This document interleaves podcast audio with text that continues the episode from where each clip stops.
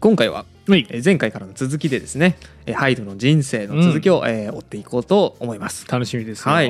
えー前回はですねハイドンが生まれてから、うん。えーエステルハージ家に宮廷学長として仕えたところまでを見ていきました、なりましたね。えーヨーロッパ中でね人気になっていたハイドンの目はえー外に向いていくことになります、でこのハイドンの人気というのは本当に凄まじくてですね、うんうんうんえー1783年に演奏された全交響曲のうちの7割がハイドンの交響曲だと言われてるんですね。さんんん1783年に演奏された全交響曲のうちうん。7割がハイドン、ハイドンすごいシェア率ハイドン。だね一色とまあ言ったら、ね、過言ですけどただもううん。ハイドンだらけですよ。いやまあほぼほぼハイドンで、うん。石投げたらハイドンの交響曲に当たるそうそうそう。そう交響曲といえばハイドンっていうぐらい、まあ、ヨーロッパ中でねよもう定番のレパートリーとはいはいなっていたわけですね。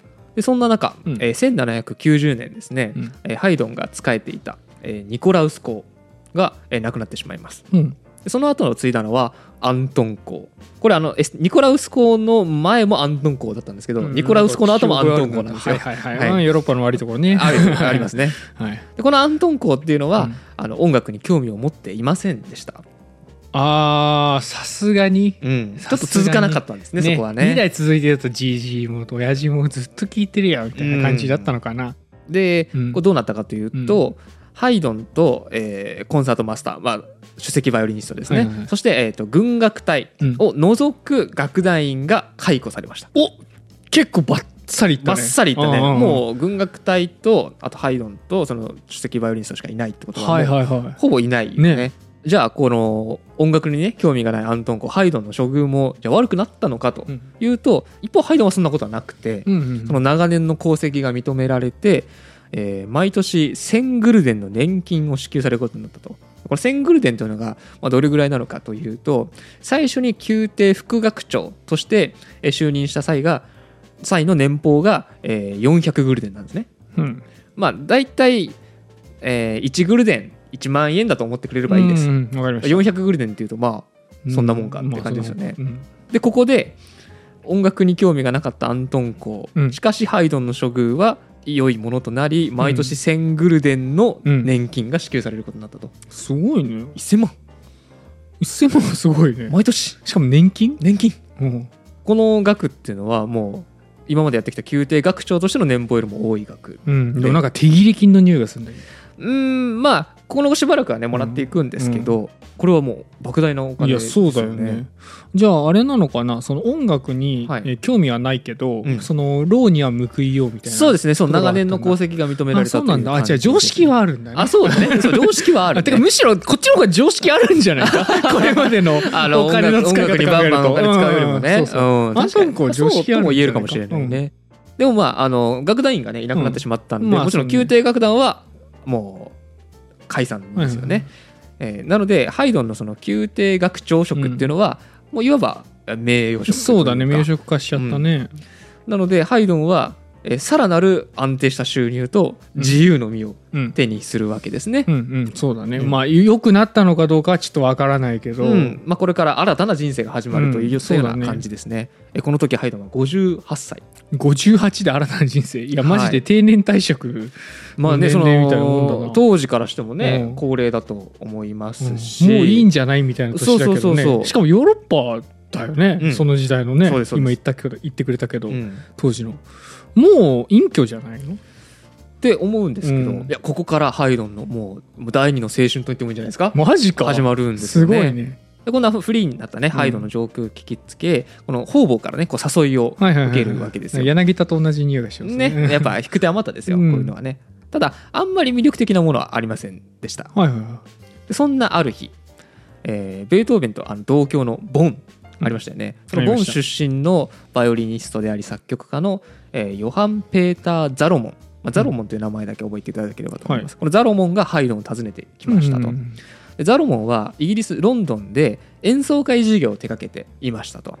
で翌シーズンに立ち上げる新たな演奏会シリーズザロモンコンサートうん。に、えーハイドンに出演してほしいという依頼をしてきたんですね、でまああの最初はうーんっていう感じだったらしいんですけど、うん。まあ、粘り強い説得を受けてこれを承諾しましたと、ハイドンはロンドンへね出発することを決めます、はいはい、うんただあのさっきもね言った通り58歳ですね、高齢ですよね。でしかも長い間こうエステルハージ家にこもりっきりで、うん。異国の暮らしにも慣れていないと、うん。でそのハイドンとねかねてより親交のあったモーツァルトはもうハイドンに対して冷やかしも含めて。ハイドンちょっと待って。ハイドンとかねてより親交があったのモーツァルト。あちょっとはそう。モーツァルトってね親交がある期間があるんですよ。あそうなんだ。そうそう全くこれまで出てこない今急に出てきた大化がそうそうそう。この後実はあんまり触れるつもりもなかったけど、うん。ベートーベンとも関わるからちゃんと。あそうなんだ。へえ、著名人とそその辺とはね関関わっていますね。そっかそっか。うん。そう。でモーツァルトのやり取りっていうのがあって、からかわれてんだね。そう。えモーツァルトはハイドンに、うん。えあなたは広い世界のことは何もご存じないのですし、うん。言葉だってほとんど話せないのですから、ってうん言ったんですよ。うっさ。相変わらず口悪いなうん口悪いねなんかね。モーツァルト大体そうだよねイメージ通りだうん。でこれに対してハイドンは、うん。私の言葉は全世界に通じますよと自信たっぷりに答えるわけですね。まあ音楽のことだよねうん、そうだね。ううん。んまあ、この自信を持ってこのハイドンのね人生初の大旅行がはいはい始まるわけですうね。んでロンドンにうん。着きました。と、はい。うん。あのロンドンのことは果てしなく大きな街というふうにあの、後に語っていて、そんなに大きいイメージいややっぱりそのずーっと今まで宮廷にこもってああそうか仕事をしていたロンあのハイドンにとってはか。もうとても大きな街に見えね大陸の人なんですけどねうんまあそうね。そうそう。大陸は島国にいてるんだけど、うん。やっぱ広い世界が待っていたわけあですね。と町と土地はまた違うもんなあそうそうそうそうそう、だとても刺激的な日々をね、うんうんうんうん。送っていたようですうんね。いいですね。でその刺激を残しておこうとそのハイドンはロンドンの滞在中にその日々のね印象に残った出来事だとか、うんうん。あの出会った音楽家の名前なんかをこういちいち記録していたんですね、うんうんなんかこういう真面目さがね、うん。ハイドンだなっていううん感じがするんですけど、歴史資料としても貴重そうだね。そういうの残ってるのはね。でね、えーこのザロモンコンサートの第一シーズンが始まるわけですね。はいで当時の演奏会って、うん。あの2部構成なんですよ。まあうん。最初のまとまりがあって休憩が入って次のまとまりがあるっていうような感じ、で、えーまあ、第1部は、まあ、遅刻してくる人がいたりだとか、うん。まああとは、まあ、着いたばっかりでちょっとまだ気が散ってる状態っていうあの状況なので、えー主催者側あザロモンはそれを鑑みてあのハイドンの交響曲は第2部の冒頭にね置くことにしたんですね。はいはいはもうみんなに聴いてほしいすごい配慮できる人ですね。うん。まあ、それだけねハイドンが人気だったっていうことも言えるんですけど、うん。うんまあ、なんか人気だったのならみんな遅刻してくるんだよとか ちょっと思ったりしたんですけど当時のイギリス人の紳士じゃないところですね。まあ、そういう配慮もあってね、あハイドンはそれだけロンドンで人気だったんですけど、でこのザロモンコンサートっていうのは毎週金曜日に、うん。えー開催されていたんですけど同じ会場で毎週月曜日うん。プロフェッショナルコンサートっていうのが別のまたコンサートが行われてたんですね。でこれはねライバル関係にあるんですよ、客の取り合いというかね。でこのザロモンコンサートがねハイドン本人を招いたことにうん。もうねプロフェッショナルコンサートはねもうこれが面白くないんですね。悔しい、はいはいはい、うん。もうハイドンのネガキャンをして対抗すると。ちっちゃいな。ちっちゃいよね。耳っちい、ただねこれ可愛いことに、うん。プロフェッショナルコンサートはその最初の演奏会のプログラム、ハイドンのカルテット、まあ、弦楽四重奏と交響曲入れてんだよね、うん。ハイドンのプログラムは演奏するわけあそうなんだ。うん。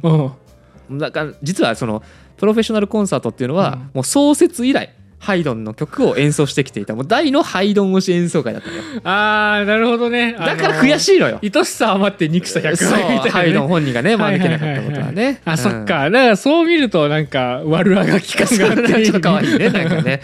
うん。こうそれだけねこうハイドンの人気っていうのはすごいものだったんですけど、うんうん。でただこのね人気の高さっていうのはねやっぱりねこうトラブルもまあまあまあまあ呼び寄せるまあそうだよね。わけですよね出る杭はってやつですね、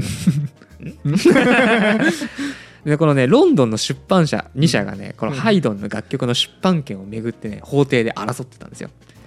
要はうちのこの曲の楽譜はうちが独占してうんうん。楽譜をね出版するんだっていうことですよね。それをどっちがやるんだっていうのを争ってると、それハイドンがどっちって言えばよかったとかそういうわけでもないね、まあそういうわけでもなかったみたいなんですけど。ただその裁判が長引いてる中でそのハイドン本人がロンドンにねご登場っていうことになったのでそうだねそうだね。ん。なんか証人としてね、うん。出廷する羽目にもなってるらしいね、かわいそう。かわいそうよね。私知らないですけどそんなことみたいな。そうそうそうそう。てか売るんですか？みたいなね。そうなんかね海賊版も出回ってたみたいなね。さ最初からねで実はねこの裁判の中で、はいはいその争点となっている作品の一部が、うん。ハイドンのものじゃなくて、うん。ハイドンの弟子のものっていうことが判明したことがあったんですけど出版社はねもうね気にも留めないんですよそんなこと、もう関係ねえと。関係ない、うん。もうハイドンっていう名前が欲しいから。これはハイドンの曲だっていう。そうそうそうそうそう。もうそんなことは、ね、弟子のの部分をね。そう関係ないんですよね。でこう翌シーズンになると、うん。えーザロモンコンサートじゃなくてそのライバルのプロフェッショナルコンサートはハイドンに対抗して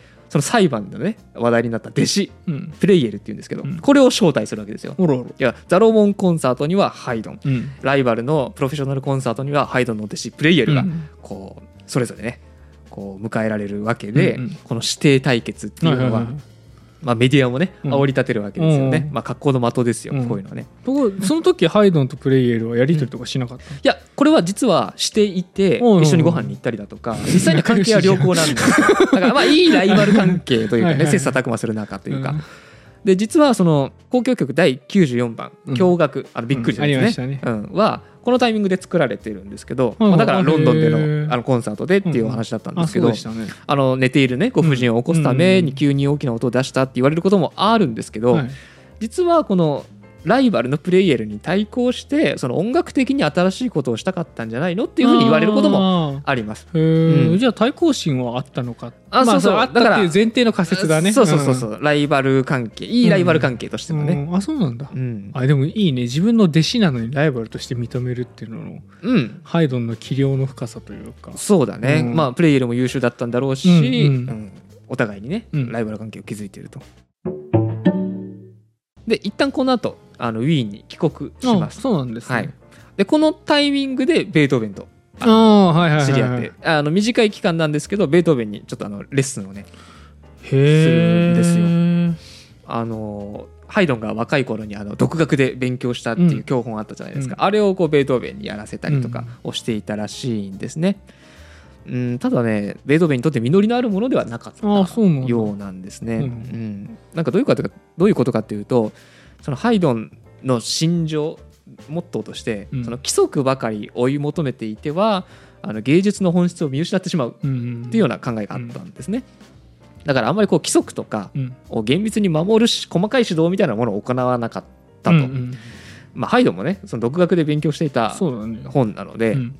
まあ、この辺はうん経験と考え方の違いかなと思ったりはしますけどね、でハイドンはねこの後もう一度ロンドンに行くことを決めます、うん。あのアントン公はいやもう前回であなたあの十分名声も得たでしょ？って言って引き止めるんですけど、うん。もうハイドンはいや行きますと。ロンドンに向かうわけですね。あーあれなんだね。音楽に興味はないけど、うん。もう価値は分かってるんだね。そうね。ハイドンのもう一回ロンドンに向かったハイドン。はい。実はあのさっき1回目のねロンドン滞在の時にうん。日記を書いていたとうん。いう話をしたんですあけど、この日記にはですねあのとある人物からの何通もの手紙の内容を書き写したものっていうのがね残ってるんですよ、へえとある人物。うんうん。えー差出人はですねレベッカ・シューターシュレーターっていうんですけど、うん、うん、女の人？うん。えー3年前に夫を亡くし、うん。ハイドンとは、えー音楽教師とで、えー生徒の関係本当か？それだけか？なんですがうん。えーすぐに指定の関係を超えたと。ですよ なですよね。でこのハイドンいい年してもハイドン。はい、ドーンって感じなんですけど、で、このに、あの、面白いことに、うん。2回目のロンドン滞在での住まいっていうのは、そのレベッカの自宅から歩いて10分ぐらいの場所だっていう。ねハイドン。はい、ドンって。なたもう60になるってのに。やっぱね、真面目かと思ったらこういうところがあるんですよ、ちょこちょこ。こういうところでガス抜きしていかなきゃいけないんだろうね。そうなんだよね。うんうんで、えーこの2回目の滞在でのコンサートはですね、特に、えー交響曲第100番、うん第2楽章が熱狂を生んだんですね。これあのまあ第2楽章なので、えーまあ、散々言ってますけども感情楽章ゆったりとしたうん。楽章なんですけど、ハイドンはここにトランペットとかティンパニとかを加えて、まあ、さらにトライアングルシンバルうん。大太鼓といった、随分まあ打楽器も導入して。元気な感じですけど、うん、なかなか大胆ですよ、ね、あの賑やかになってるんですよでそれ当時の雑誌にもその熱狂ぶりっていうのがうん。記されていて、えー大変な喝采の声とともに受け入れられた。うん。全ての席からこだまするアンコールアンコールの合唱。はいはいはい。淑女たちでさえも声を抑えることができないほどであった戦地へと進行し人々が行進し突撃の音が鳴り響き攻撃の音が轟き渡り武器がぶつかり合い傷を負った者たちが、えーうめき声を上げるそして地獄のような戦争の明道とでも呼ぶべきものが増していきついには恐るべき崇高の絵の極みへと至るのだ。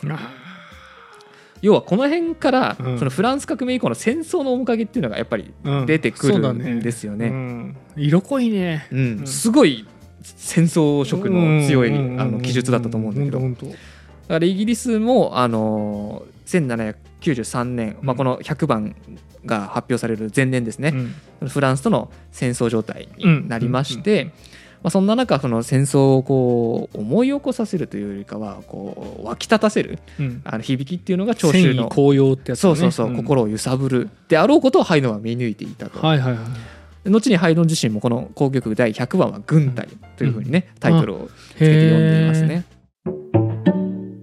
でこのイギリス・フランスとの緊張状態によって、ザロモンコンサートは残念ながら打ち切りとなってしまいました。うん。まあしょうがないですね。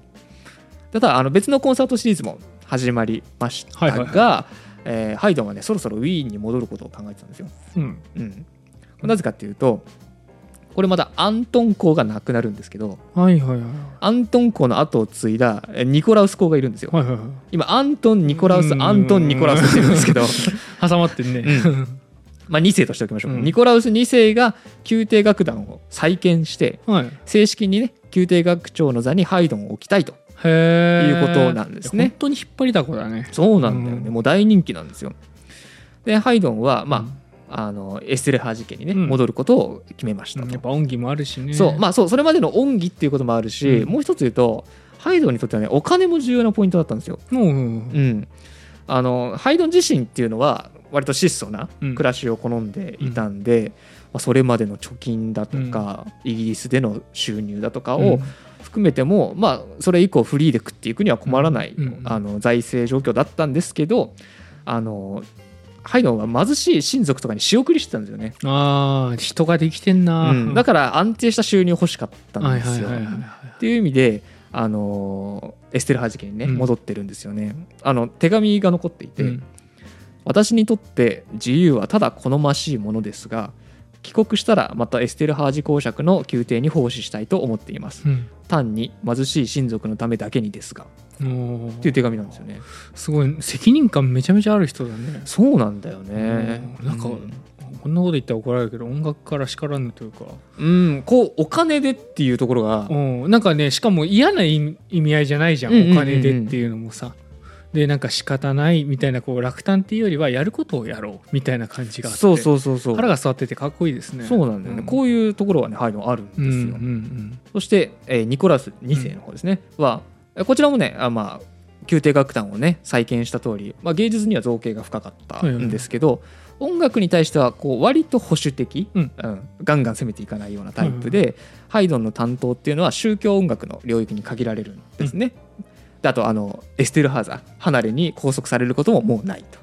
いうわけで、まあ、再びここで安定とある程度の自由とうん。をこう手に入れるわけですね。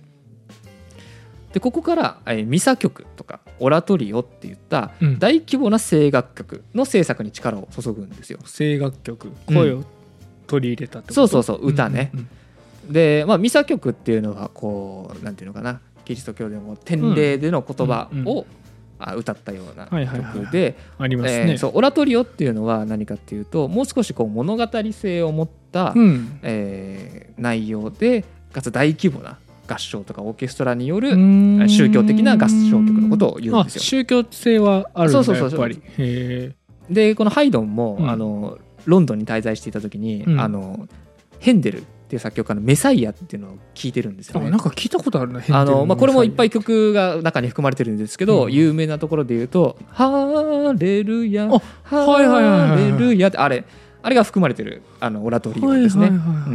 であれを聞いていたっていうこともあってそのオラトリオ制作に対する熱はまあ高かったと。うんうんうんあれいいなーってなってたんだそうそう俺もやりてって。みてえなっていうね。いいな。でまたそのドイツ語のオラトリオを推進する貴族連盟っていうパトロン集団ができていたっていうこともあって、まあ、その熱と一緒にあのそのオラトリオ制作の流れっていうのが強まっていくんですよね。なるほどなるほど。まあ、ただですね、まあ、この辺でもやっぱりあの戦争によるあの影響っていうのはあの当時の曲にも残っていあます。そうなんだ。うん。あの1796年に作曲された「戦時のミサ曲。うんのし」えー一番終わりの曲があるんですけどもあのこの曲ではまたティンパニとトランペットの響きがこうファンファーレ風の音楽に仕立て上げられてるんですよね。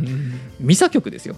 祈りの、ねえ。ねえ。異例ですよ。神の国が来ちゃったのかと思 うよね四つラッパが鳴って。ねそうそうそうそうそう、ん。四騎士が来てみたいな。まあ、これによってこうえその中の一文「我らに平安を与えたまえ」っっていう一文がこの本来ねキリスト教のこう魂の救済を求めて歌われるはずの一節をこのフランスのね脅威にさらされるオーストリアの平安の願いに転換させて、えー書いたとされているんですね。まあどっちでも読めるっていあそうそうそうそう。そうね。まあ、そこにこう軍隊風のね、うん。ニュアンスが強まって加わってるって感じ。うん。なるほどえまたあの同じ年にはですね「はい。え神よ皇帝フランツを守りたまえ」っていう歌も、うんうん。うんえ作曲してるんですよ。でこの歌っていうのはあのオーストリア帝国の国歌にも制定されているんですけど、これなぜ作られたかっていうと、うん。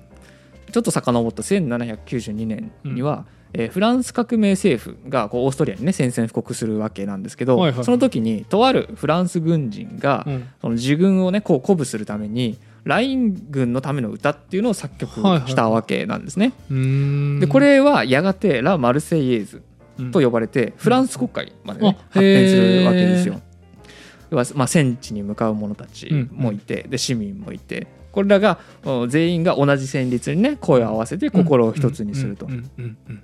音楽がこう団結心だとかはいはい。愛国心をこう高揚させるっていう様をうん。こう目の当たりにしているわけですよね。はいはいそれがオーストリア側にも欲しいとうんうん。いうわけで、そこでハイドンにねお声がかかるわけですよ。うんうんうん。そうだよな、うん。まあ、このような背景があって、はいはい。まあ、この曲はねそう、まあ、それまでハイドンの主な仕事相手お客さんっていうのは使える主人であったり、うんうん。まあ、そこにやってくる貴族であったりとかだねそうん上流階級だけだったんですけど、うんこの時庶民にまでねうん。うんそのハイドンの作った歌っていうのが届けられることになるわけですよね。うん。必然的にそうなるね、うんまあ、ということもあってこの「えー神を皇帝フランツを守りたまえ」っていう曲は、ハイドンにとっても、まあ、特別な思い入れがある曲になってこの旋律はあの余生を過ごす際もね、あのピアノの前に座ってこう弾くっていうのが楽しみの一つだったそうですね。じゃあお気に入りなんだそうそうお気に入りの曲なんですよね。へ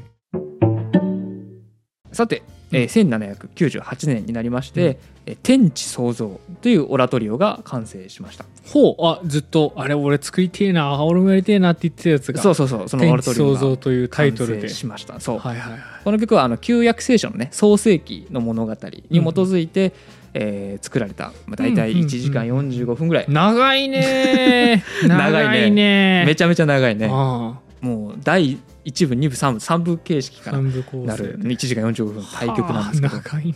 これがねもう社会現象になるほどの大人気になるんですね。そんななるんだ。なったんですね。それはさだってうん。当時って別に蓄音機とかあった？ないよね、まだじゃないかな。だよね、うん。ってことはみんなフレーズそれ聞いて、うん。あらめっちゃ良かったねっつって、まああのコピーバンドじゃないけど、うん。コピーして弾いたりするような人たちが出てきたってこと？そうだね。あの、うん。各地のオーケストラでうん。演奏されるってことになったんだと思いますね。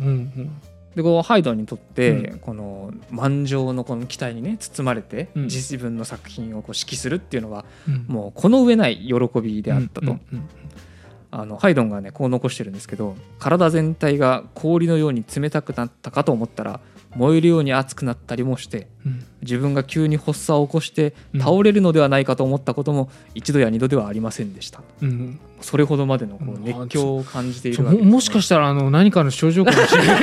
病気できるだけ早く病院行った方がいい、まあね結構年だからさ。年もね。うん。まあでもね分かりました熱狂っぷりは、えーもちろんあのこの「天地創造」うん。もう大人気なので、フランツ2世が列席した状態でもう一回演奏が行われてそしてプラハえーロンドンうん。ドレスデンベルリンアムステルダム、うん。ワルシャワ、うん。サンクトペテルブルク、うん。モスクワストックホルムコペンハーゲンなど各都市でも競うように演奏されるわけですね。ほぼほぼ中国以外のユーラシア。もうすごいですよね。ぐるっと回りましたね、うん。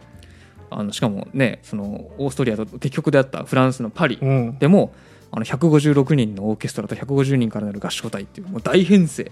すごいね。300人じゃん総勢、そう。すごいね。でこの天地創造が鳴り響いたと。へえ音楽が国境を越えてますね。そう。本当にあの天地創造のね、うん。その初版譜ってその、まあ、ドイツ語と英語で書かれてたんですけど、その演奏されるにあたってロシア語だったり、うん。スウェーデンデンマークうん。イタリア語なんかを、うん。もう他の言語にいっぱい翻訳されてたわけなんですよ。ハイドンがねモーツァルトに言ったね「私の言葉は全世界に通じますよ」って、うん。まさにこの通りハイドンの言葉は世界に通じたんですよね。ねえシリアな男がね、うん、モーツァルト 言ってやるなよ。でこうハイドンは、まあ、宮廷学長の職務として、あのこの時宗教音楽を担当してたわけですけど、うんうん。あのハイドンもまた敬虔なねカトリック信者であったわけなんですね。うんうん。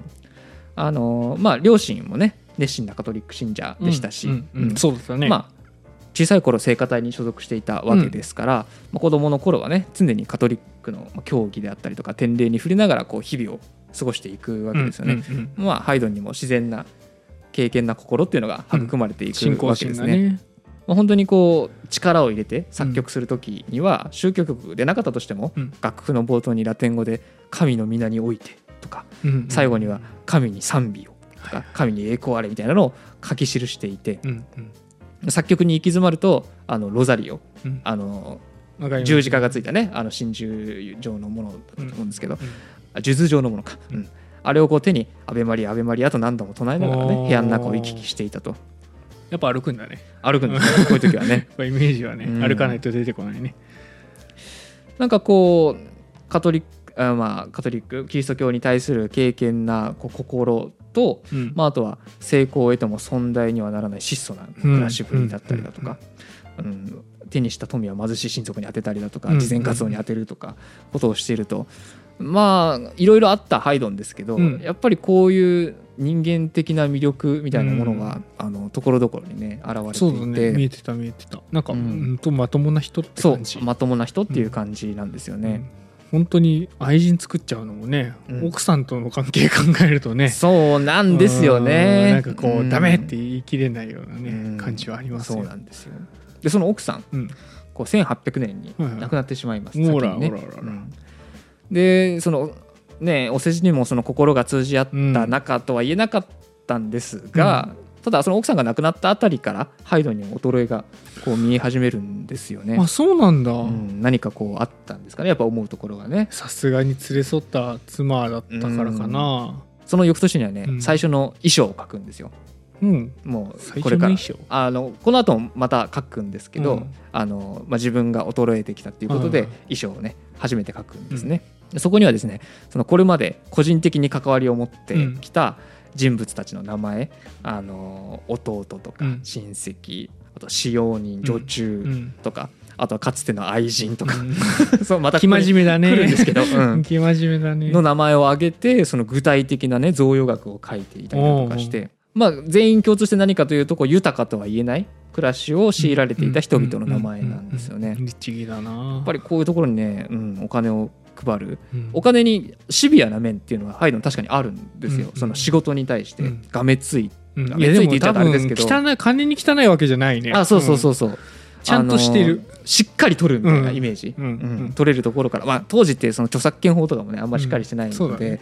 取れるとこからはしっかり取るっていうようなお金のシビアさを持っていながらもそのお金っていうのはこう自分自身に使うものでもなく自分の身の回りのうん。あの恵まれない人たちに対して使っていくっていう,、んんんこういう魅力なんですよねハイドンってね。ねなんかあのまともすぎて文句つけられない、こうね職人的な仕事ぶりとか、ううんん慈愛に満ちた精神と、まあ、その反面ちょっと音楽もプライベートも遊んでるところがある。まあまあまあ。音楽で遊ぶにはいいですよ。まあそうね、うんまあ、この振り幅にね人間味を感じるというか、真面目なだけじゃないむしろ自由なのがハイドンっていう男なのかなとうんいうふうにねそうだね。ちょっとハイドンの人生を追って思いました、うん。うん。あの不倫を推奨してるわけではないですけどもちろんです。それも再三言ってます。もちろんですよね、うん。すげえ言葉選んでんだから。で1803年はい。ハイドンはこう人生最後となるえーアイゼンシュタット訪問を果たします。あのエステレハ事件のあるところですね、はい。うんまあ、ハイドンは宮廷学長の、ね、こう制服に身を包んで出席したわけですけどもそこで演奏されたのは、えーその前年に副学長に就任したかつての弟子の曲でした、まあ、さっきの弟子とは違う曲なんですけど、うんうん要は世代交代ですね、うん。でそして1808年、うん。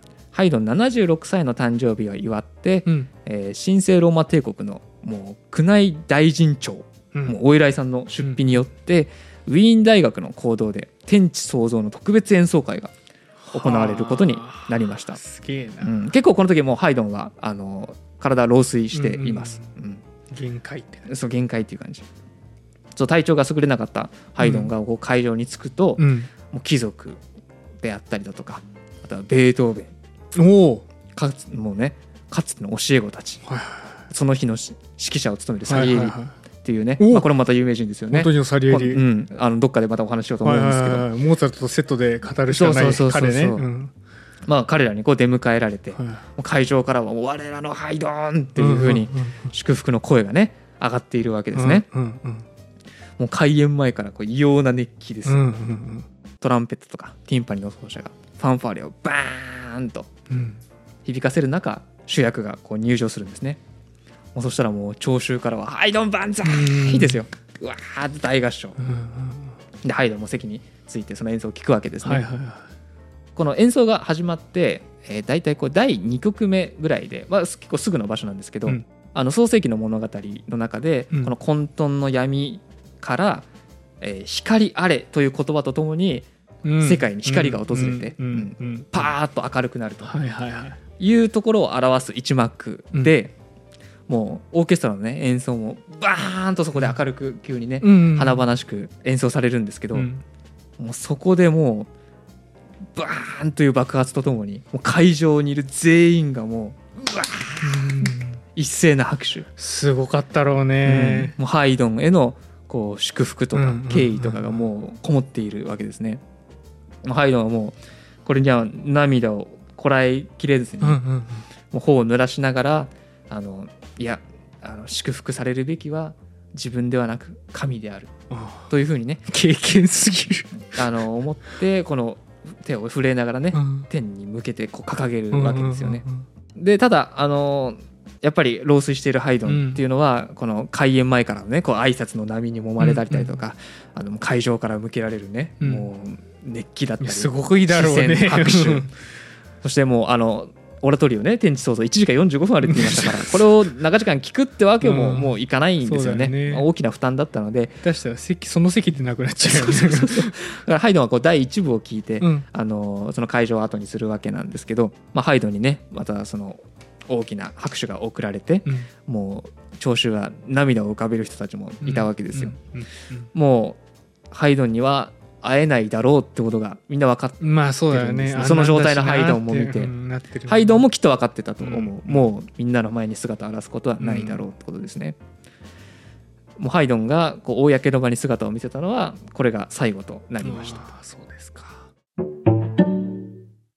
で1809年の5月26日ですね、えーハイドンはえーこの日あのチェンバラの前に座って「えー神よ皇帝フランツを守りたまえ」先ほどのあのお気に入りの歌ですね、うん。この歌を弾いていました。この日はこの歌を3回連続で弾けるぐらい体調が良かったそうです。でも体調いいとな、うん。その後コロってくんだよね。そうなんですよ。もうねこの曲の演奏の出来栄えも良かったみたいなんですけど、本人が驚くぐらい良かったみたいなんですけど、その夜頭痛と震えに襲われてうん。ベッドに横になりました医者も駆けつけたんですが、うん。ハイドンが再びそのベッドを出ることはありませんでした。77歳でした。そっか。でも最後気持ちよく弾けてよかったね。うん。まあ葬儀はねその翌月の1日に、うん。まあ、こう静かに行われてはいはい。